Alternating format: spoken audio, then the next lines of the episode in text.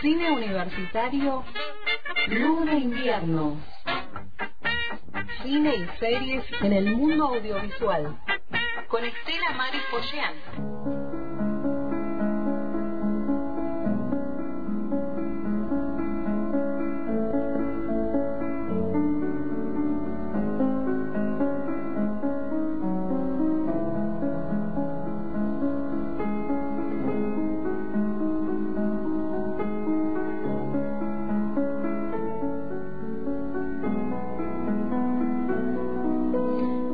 Buenas tardes, Estela.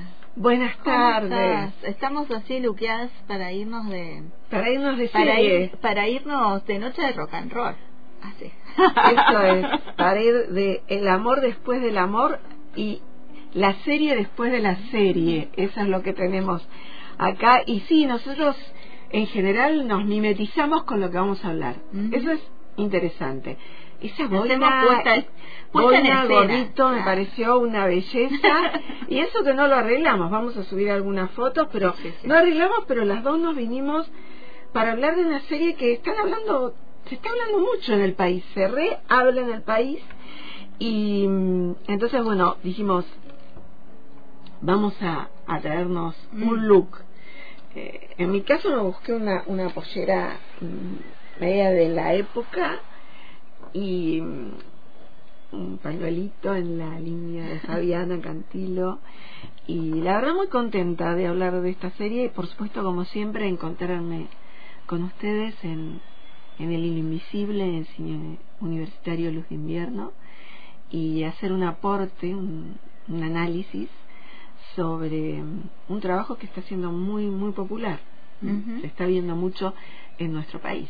Sí, y decía hoy cuando iniciaba el programa que va a ser medio colectivo porque bueno, ahí eh, este tenemos nuestro compañero que vio la serie primero, después la vimos nosotras, este bueno, yo la vi eh, este, también de un solo tirón. Tipo, También me, como me- Marcelo. me pareció que era como una película muy larga. Así. Es, esa- eso sentí. No sentí cada capítulo, sentí como una película larga. Sí. Mm. Y, y la miré de una sola vez. Mm. Eh, así que bueno, vamos a andar, a andar un porque poco por ahí. es llevadera o sea, eso es lo, lo que tiene la serie no Em, y por eso digamos un poco la sinopsis para quien no la haya visto que, eh, que está en las redes eh, eclosionando por el tema y me parece interesante desde la perspectiva au- audiovisual observar esto no es un recorrido por la vida y la carrera de uno de los grandes músicos de Argentina, dice una de las tantas eh, sinopsis, ¿no? De Fito Páez. El amor después del amor es un biopic, hay muchos en la plataforma, recordemos por ejemplo de Sandro, de Luis Miguel, eh, ligados a, a- artistas eh, populares. Mm, Gilda, no olvidar la interpretación de Natalia Oreiro, Sí. que me gustaría volver en algún momento sobre ese mm, biopic, que me pareció muy, muy interesante también.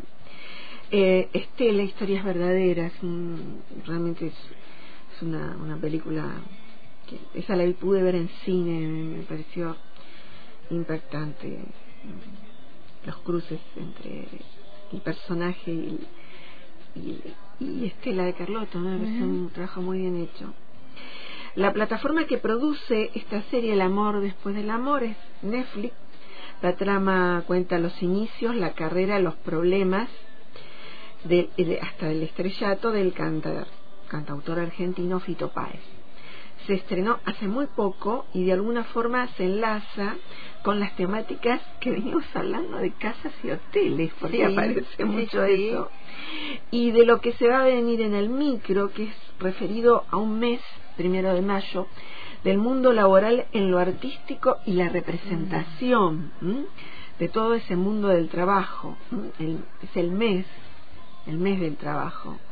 Em, la serie tiene ocho capítulos, Una luna en el corazón, Canción sobre la canción, Un cielo y un estado de coma, Parte del aire, En esta puta ciudad, Las sombras que aquí estuvieron, La dirección es de Francisco Gómez Aparicio y Gonza Tobal, con guion de Francisco Barone, Lucila Podestá y Diego Fío. El elenco es amplio. Estamos con Iván Hoffman como Fito Páez, Gaspar Offenhenden como Fito Páez Niño, Micaela Riera como Fabiala Cantilo, eh, Martín Gampilongo como Rodolfo Páez, Andy Chango como Andy eh, como Charlie García, Mireya Pascual como eh, Zulema Belia Ramírez y Mónica Rayola como Josefa Pepa Páez. Por supuesto que hay muchos más para nombrar, pero bueno, se hace largo para un micro nombrarlos a todos. En la red está cada uno específicamente y no es por nombrar menos, sino bueno, alcanzamos a nombrar algunos para seguir contando un poco. Eh, bueno, en el página 12 está saliendo todos los días una nota acerca de alguna cosa que pasa con la serie. O hablan de los personajes, o hablan del músico que hizo este, de la música de, Fito. Todos los días hay una nota colgada en el página 12, por ejemplo, eh, haciendo referencia a esta serie este, El amor después del amor, desde distintos aspectos, ¿no? Vos me has mandado información eh, Hoy también apareció una sobre bares. Claro, Los bares en Rosario, de una, de una colega rosarina que, que nombró. Em, la producción, para mí, en ese sentido, la, la plataforma sigue como un mismo eh, patrón en el tema de lo que serían eh, los biopic, ¿no? Que es infancia, adolescencia y en este caso los triunfos eh, tiene una apuesta coral, aunque enfoca siempre al personaje principal, pero tiene como una apuesta eh, coral, dada un poco por el momento histórico también, que me parece muy bien. Empieza por una toma cenital, yo lo veo como, bueno, me parece que esa toma cenital, aunque es eh, toma Buenos Aires, también tengo que recordar siempre esa toma cenital de Tire Die, mm. de Santa Fe, bueno, pero esas son unas cuestiones que uno, uno eh, trata de, ensayar relaciones, ¿no? Y, llega ya Tomás Intal a uno de los estadios y momentos más altos de la consagración del artista.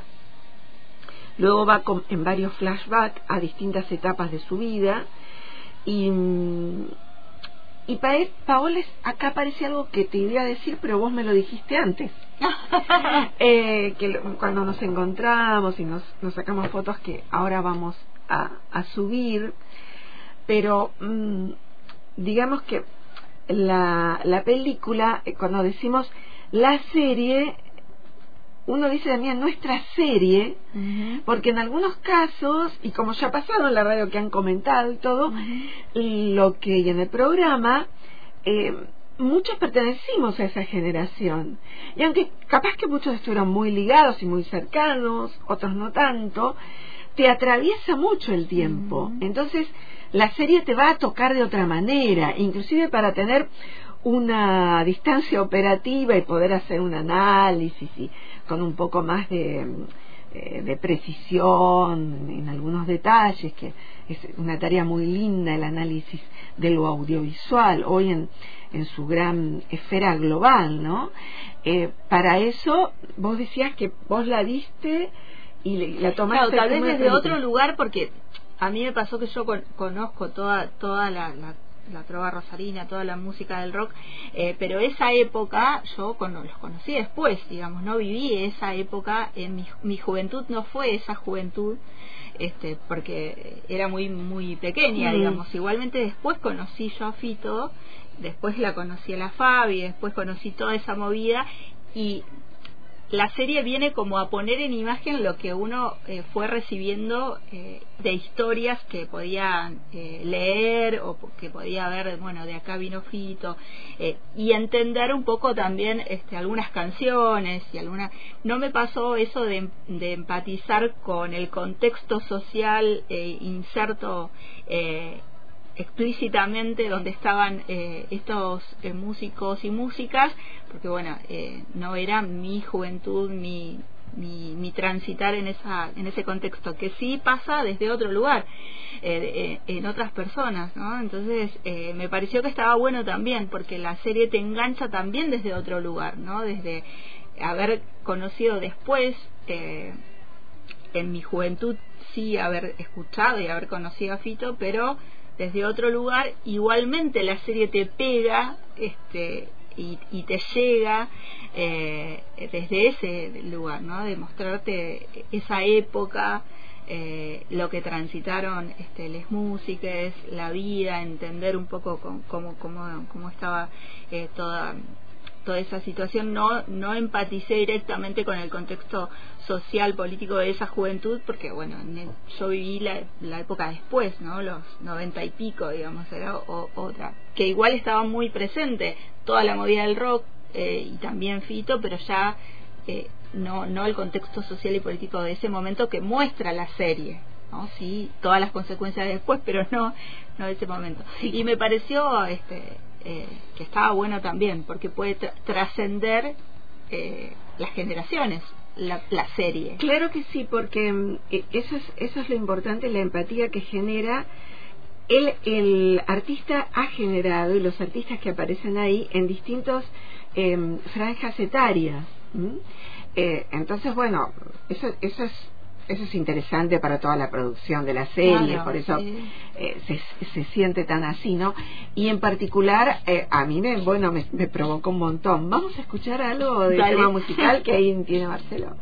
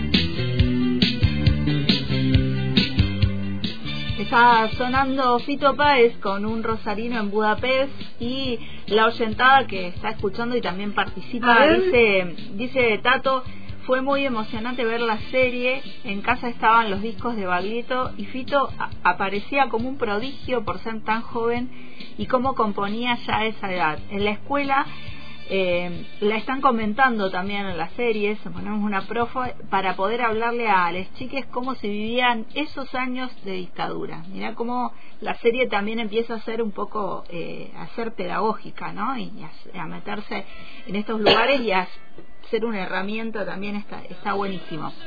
Es muy interesante lo, lo que dice porque eh, cuando arranca la, la serie, ya cuando dice el momento histórico, digo,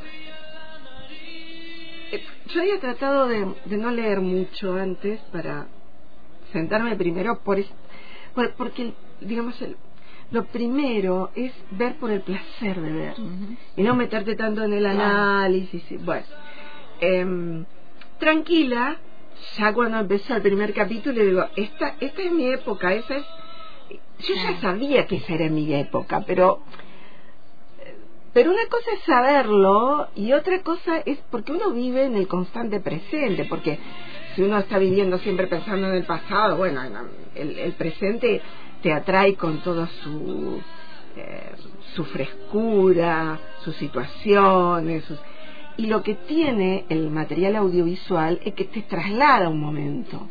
Y si ese, ese eh, trabajo audiovisual tiene verosimilitud, que en este caso tiene mucha verosimilitud, inmediatamente empezás a reencontrarte con fotografías, eh, con fotografías tuyas, con la, con la casa materna, con la casa, eh, con la casa de los amigos, con la música, como le íbamos a escuchar.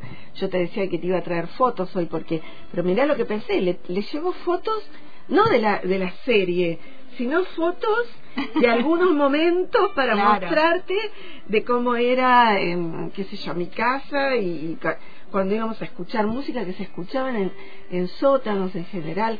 Escuchamos con Ricardo, íbamos a escuchar, em, me acuerdo mucho em, de ir y escuchar eh, muchos grupos musicales de la época, Spinetta, por ejemplo, y después, bueno, Ricardo momento trabajaba para eh, para Radio Provincia, después le hacía una entrevista, entonces estábamos alrededor de, de Spinetta o, de otros músicos, y bueno, entonces también estuve por ahí, eh, creo que puse algo de, de lo que decía eh, la página la página oficial de em, de León Gieco. De León Gieco, sí. Eh, León Gieco dijo, ah, eh, no veo series, pero esta la vi de un tirón. Ah, igual que nosotros. ¿Cómo?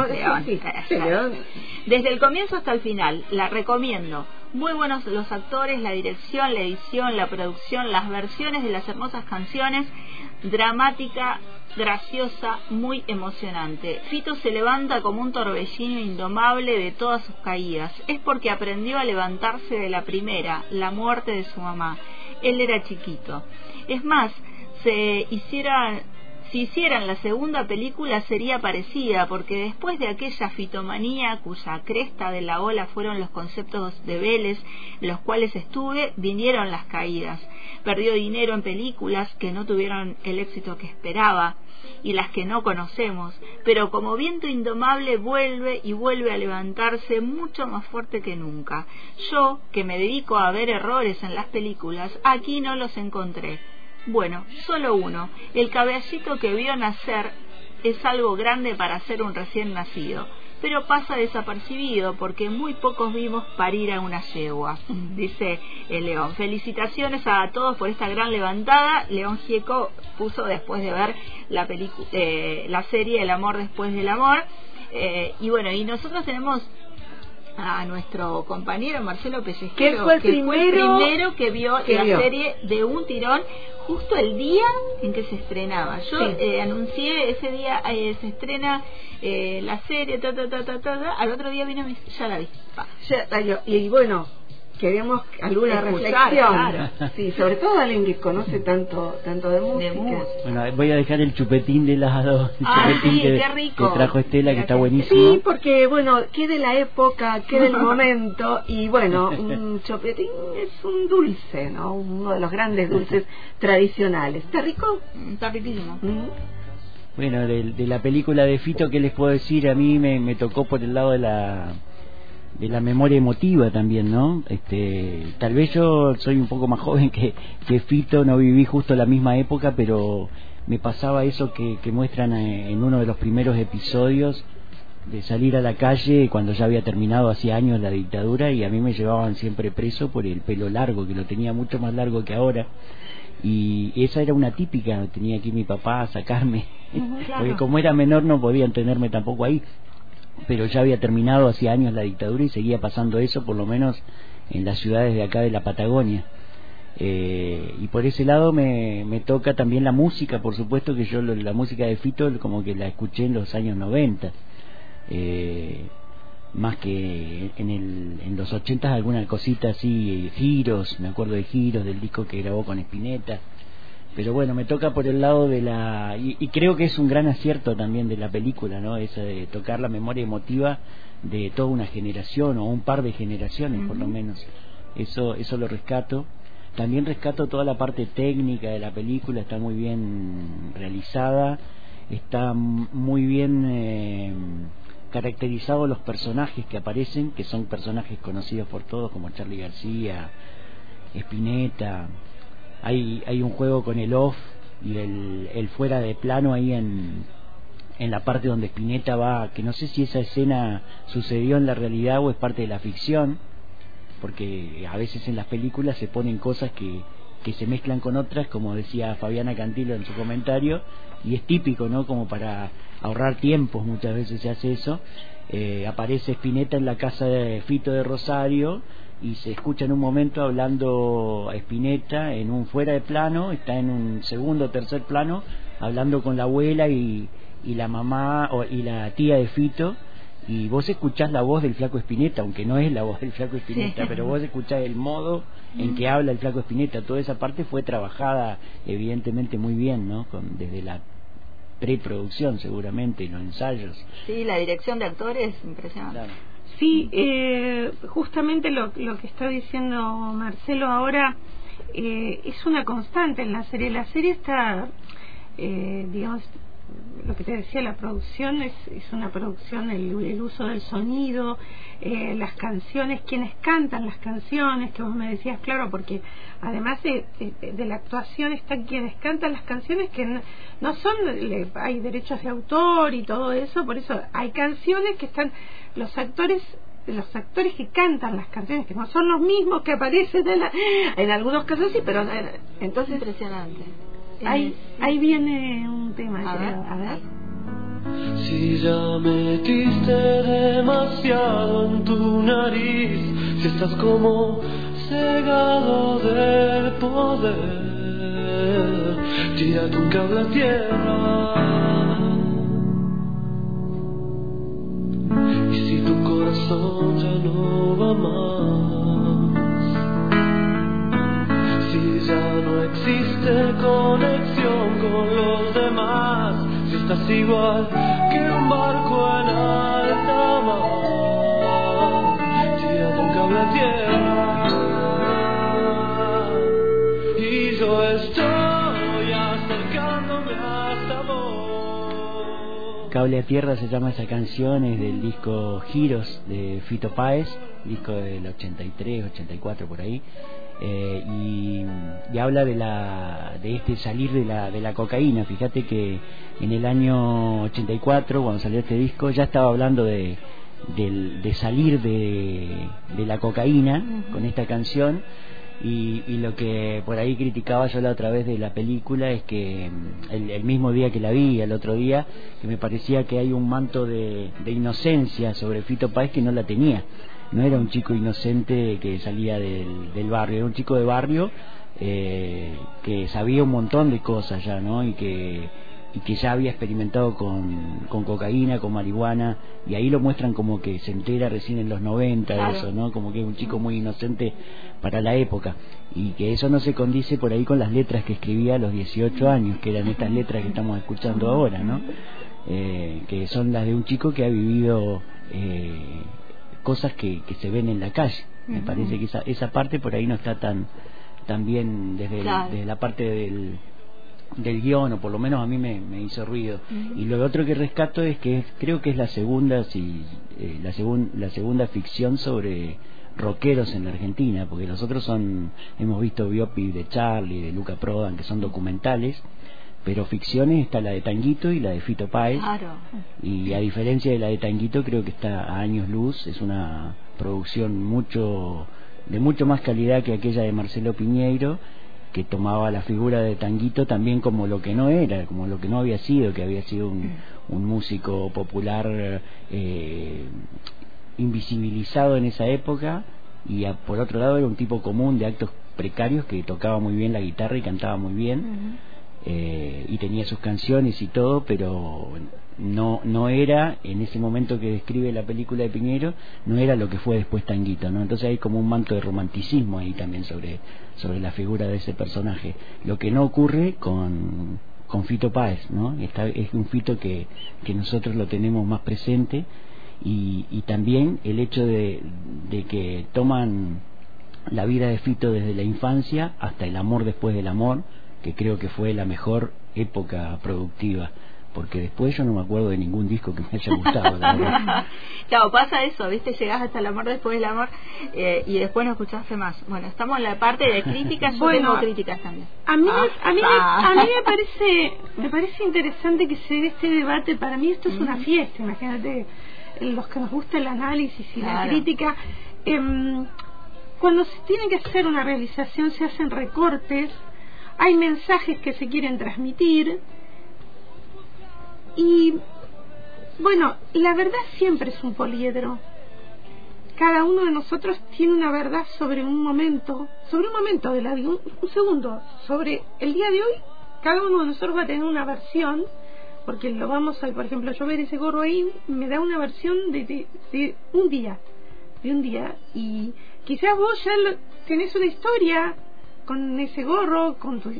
Entonces, cuando se plantea hacer y para grandes productoras, eh, y hay que hacer coincidir muchas eh, situaciones, eso hace que quizás el mensaje que uno espera o que, que quisiera eh, ver no lo llega a ver. Ve un recorte y ahí queda, queda algo que es también muy interesante, que es, bueno, yo hay otra historia para contar.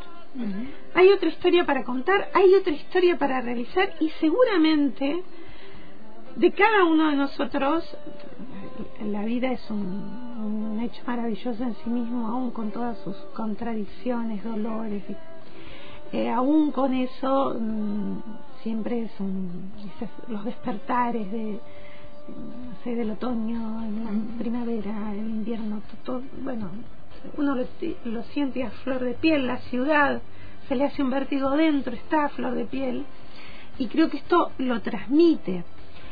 Eh, hay un misterio del que tengo ganas de hablar. Eh, y vos tenés una crítica para hacer. No sé si es una crítica, yo no, no, no soy crítica de cine, sí estos ruidos, ¿no? Le podemos decir ruidos en vez de críticas. Eh, ahí Pelle dijo, me hizo ruido esto, a, eh, a mí también me hizo... Pero la crítica es me hizo, positiva, claro, no, me hizo no, ruido... es- eh, dos cosas. Una, eh, bueno, esta que mencionaba Pelle, el, el- lo, lo romántico del personaje este del, del pibe del interior que llega a Capital y conoce todo. Parecía que allá en el interior en Rosario no pasaba nada y pasaban un montón de cosas. Eh, desde ese lugar, una mirada, este, lo voy a decir así, clasista eh, de, del rock ¿no? y de lo que pasaba en ese momento del rock eh, desde una mirada muy clasista y también una mirada muy eh, que tal vez pasaba en ese contexto digo eh, tal vez eh, refleja lo que pasaba ahí, pero eh, una mirada también muy patriarcal hacia las mujeres dentro del rock. Esto que mencionó Fabi, que después salió y dijo, no, no es que estoy enojada, estaba diciendo algo que le pasó, que le pasó con la serie, no era que estaba enojada, era que también la serie este, muestra a, a, una mujer al lado de, de Fito, pero que también es un emblema de nuestro rock y que parecía que todo rondaba alrededor de eso, de ese personaje, ¿no? Una mirada desde mi punto de vista, este, amo la serie, no la voy a decir que está, mal, pero sí una mirada, hay una mirada clasista eh, y una mirada este, patriarcal sobre lo que lo que sucedía en esa relación y específicamente en esa relación también, ¿no? Este, la, la Fabi histérica, la, bueno, todas esas cuestiones que muestra que tal vez fue una decisión de, del director este mostrar eso y no mostrar otra cosa digo esperemos esperamos la la, la serie de las Fabi Cantilo ahora claro desde una mirada no la mirada de la mujer dentro del rock y de lo que pasaba en ese momento ella dice yo también componía yo también tenía bandas o sea también había bandas de, de mujeres había mujeres en el rock este, y la Fabi no era solamente la piba que, que estaba al lado de Fito. Este. Vamos a escuchar algo de música y ahora vamos a hablar de los misterios en lo audiovisual. Tu amor abrió una herida porque todo lo que te hace bien siempre te hace mal. Tu amor cambió mi vida como un raso para siempre, para lo que fue y será. Lo que fue y será. La bola sobre el piano la mañana que ya que dejamos de cantar Llegó la muerte un día y arrasó con todo, todo, todo, todo un vendaval fuerte vendaval Algo de vos llega hasta mí Cae la lluvia sobre París Pero me escapé hacia otra ciudad y no sirvió de nada porque todo el tiempo estaba dando vueltas y más vueltas que pegué la vida para tratar de reaccionar. Un tango al mando revoleando la cabeza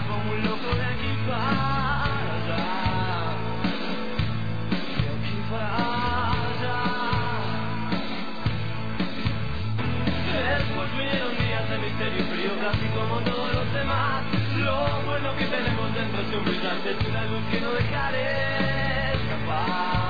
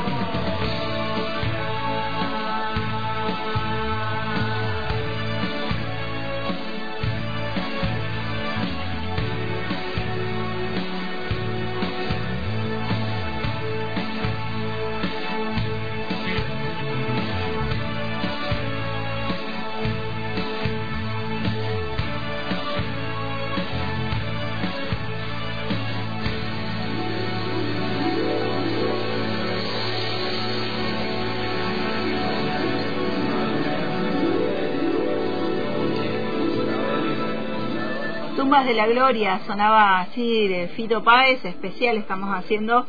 Eh, ahí dice el oyente Tato que el show de Fito en el Poli fue lo más.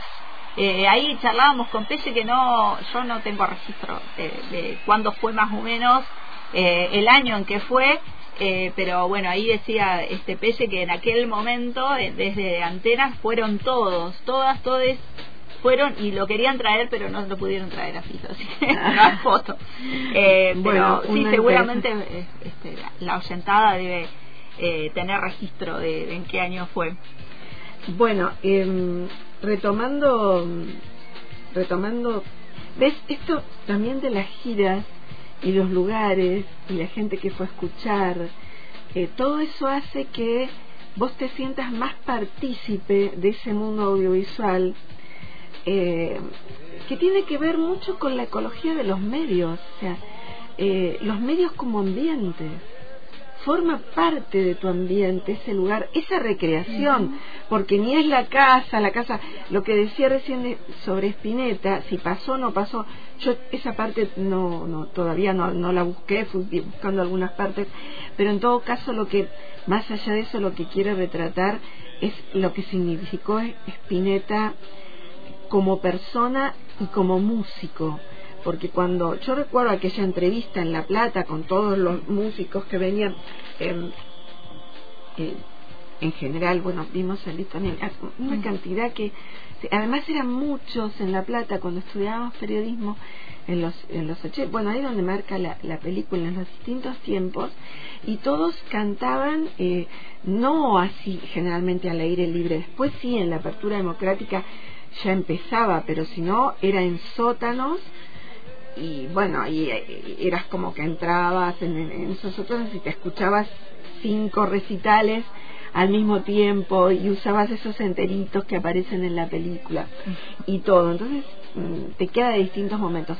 En cuanto a lo que dijiste, yo quería hablar un poco del misterio de la serie y el por qué sale a hablar eh, Fabiana Cantilo. Me parece interesante lo que decís, tu visión, las visiones que está disparando la serie es, es genial porque eh, eso genera un diálogo y una puesta en tensión en torno a las generaciones, a qué está pasando, las estrategias discursivas. Hay, hay mucha tela para cortar, para analizar, seguramente va a haber tesis de trabajo y qué mejor que en Cine Universitario Luz de Invierno hablemos de estas cosas eh, porque es un espacio muy interesante para discutirlo, no siempre se puede eh, llegar a, estas cosas en, en- en otros medios, ¿no? Eh, la serie tiene su misterio en ese ir y venir eh, de la historia eh, que tuvo mucha repercusión en los medios, sucede en este caso algo misterioso del mundo audiovisual. El tema es que es un personaje que no es el principal, el que se va a elevar de toda la superficie de la serie. Hay un personaje que se eleva por encima y es la representación de Micaela Riera como Fabiana Cantilo.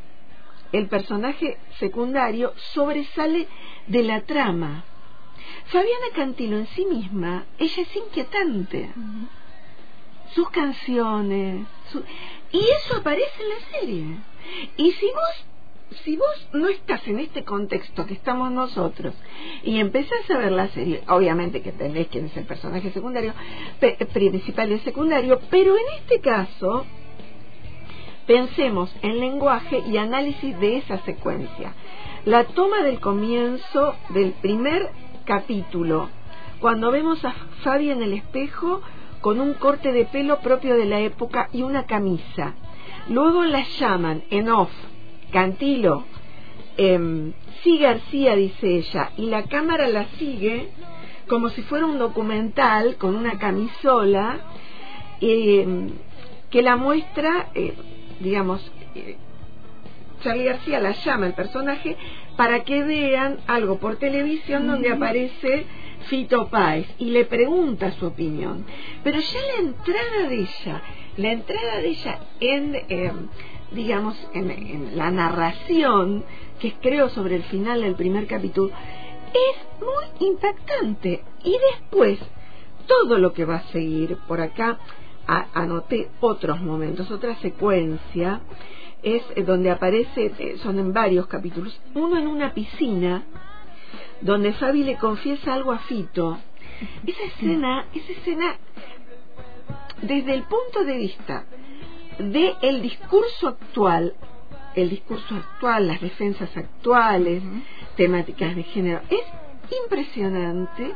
Y la vuelta en el agua, que es todo el, o sea, el reflejo en las, en las metáforas que uno hace, es el útero materno, ese, digamos, esa escena en sí misma tiene una una captura en la imagen que, ya te digo, sobresale, crea otra...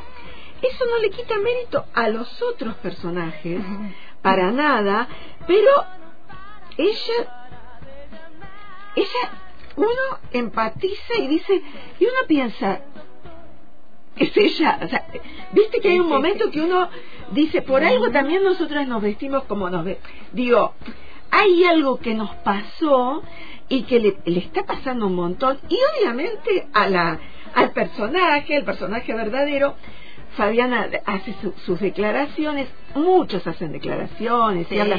Ella después dice, pero bueno, eh, eh, da- da- da Claro, su- primero eh, hizo, hizo una declaración y los medios, como siempre, este, toman el recorte y dicen Fabiana Cantilo está enojada. A mí me pasó que yo leí, la, leí este, porque la sigo, leí lo que ella había puesto y después eh, me encontré con los, los titulares de los diarios que decían Fabiana Cantilo está enojada con la serie. Y yo dije, pero no, si yo no interpreté eso que estaba enojada. Bueno, al, al eh, después tuvo que salir a decir no chicos no estoy enojada interpretaron mal qué sé yo bueno este pero digo eh, ¿no? también Sí, hay un mensaje ahí. lindo. Bueno, a ver, acá hay algo que es muy interesante. Una, el tratamiento de los medios, ¿no? Que para nosotros como comunicadores el análisis de la recepción es, por ahí dice, seres, si querés leerlo es muy, es muy interesante. Ah, la, la aclaración de, de La- o lo, Cantilo. lo que quieras vos, pero no, por ahí Ceres, está. no estoy enojada, dice. Sí. Eh, ay Dios, se entendió todo mal. Qué lindo sol, qué lindo día, qué lindo todo. Eh, a veces mi tono es medio raro, pero estoy muy feliz con todo, chicos, y enumero. Con mi vida, con estar limpia desde hace 10 años y 5 meses, con Fito, con la serie de Fito, en fin, así es la vida. Hay que tener cuidado con lo que se dice. Y para cerrar, te, terminó diciendo paz y amor. Claro, y ahí está, ¿qué pasa con los personajes secundarios que de pronto, hoy hablaba con Daniela Sánchez Kremer, acá estábamos hablando de eh, la escritura del autorretrato en el área audiovisual y todo, y Daniela me daba ejemplos de series donde algunos personajes, de series muy actuales, de algunos personajes es como que el principal es importante. Es verdad que son coprotagonistas. Claro que sí, por eso también son. Pero no es el principal principal. Pero mira, hay una historia muy linda de Doctor Sivago, la superproducción de la obra de Pasternak, em, que es la historia de un trío amoroso atravesado por el gran río de la guerra civil y la guerra mundial y la Rusia eh, revolucionaria. Vos fíjate que, ¿qué pasa acá? El papel principal es del gran Omar Sharif, la película es de David Lean, que hace el doctor, un médico cuya vida se ve alterada por la revolución rusa. Julie Christie, que va a ser su gran, como su gran amor, eh, está el famoso tema de Lara en la película, ¿no? Y eh, por ahí aparece Gerald Lee Chaplin, eh, te digo, el triángulo amoroso, la, la esposa en este caso del médico, que hace el papel de Tania. Ese papel de Tania sobresale Gerald Lee Chaplin tanto en la serie. A mí siempre me, en la película, siempre que la ves es como hay algo ahí como pasa acá en la, en, que te nada te, te envuelve de cierta manera. Cuando la volvés a ver, te vuelve a envolver. Pasaba mucho con Delia Garcés, aunque en la mayoría de ellas iluminaba todo cuando entraba. Pasa con Natalia Oreiro, mucho también en, en, en, la- en películas. Digo, hay, eh, pa- hay como en, en mucho en las telenovelas. Entonces, por ahí se da esta cuestión que Chaplin lo reconoce muy bien cuando se lo va a decir a la hija. Vos sos el personaje. Y no se lo decía, o sea, así como padre, Claro. pero, pero porque él obvió eso de la interpretación que probablemente hubiera podido ser crítico. Digo, acá pasó eso, a mí me gustaba hablar de ese misterio, que, mm, que es un misterio importante. Lo hablamos, lo hablamos también en, eh, también desde la realización, hay cosas que todavía nosotros no vemos. Después seguro se va a ver el, el, eh, cómo se hizo la película, qué pasó. Y, y bueno, ese es o- otras, ahí surgen otros misterios. Otros misterios que iremos revelando. Este, hicimos pe- especial, súper especial hoy. Súper, súper, Mira, ya llevamos. Ya, Ya estamos- Sí, uy, y nos queda- bueno, nos especial, especial, súper requete especial. Eh, no pasamos el trailer, no pasamos, pasamos música, sí, cumplimos con la música, con el lenguaje radiofónico de la música. Si nos está escuchando este profesor Ricardo, chicas, paren un poco de hablar. Eh, pero bueno, Teníamos no- nos, ganas. pasa, nos pasa eso. Teníamos y- ganas de hablar. Y teníamos ganas de hablar de la serie del amor después del amor. ¿no? Muy bien. Eh, hay mucha actividad en la región audiovisual, preproducción, producción de películas, películas que queremos que lleguen a la ciudad. Nos han escrito. Vamos a seguir informando Sí. en otros eh, en otros encuentros. Tenemos que hablar también de, de esa gran realización, una gran realización de Orson Welles que el primero de mayo se, se estrenó. Hay mucho para hablar, pero ya nos quedará para para la pro- el próximo encuentro. Dale. Gracias, Pelle, por participar hoy también en Cine Gracias. Universitario. Gracias.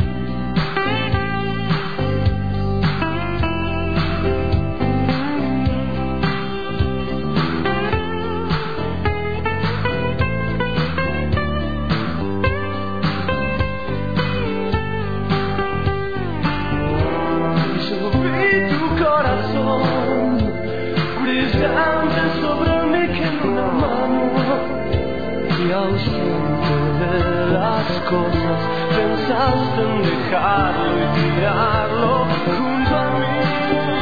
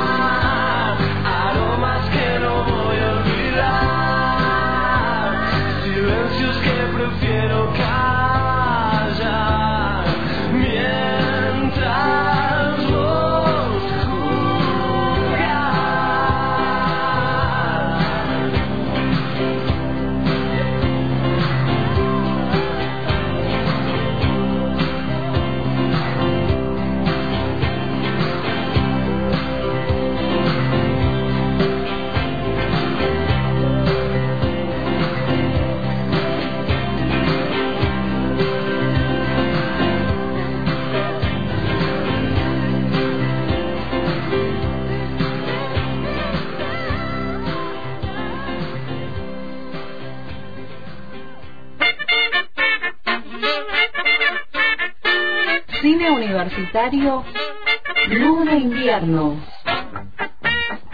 Con Estela Maris Pollán. En el hilo invisible.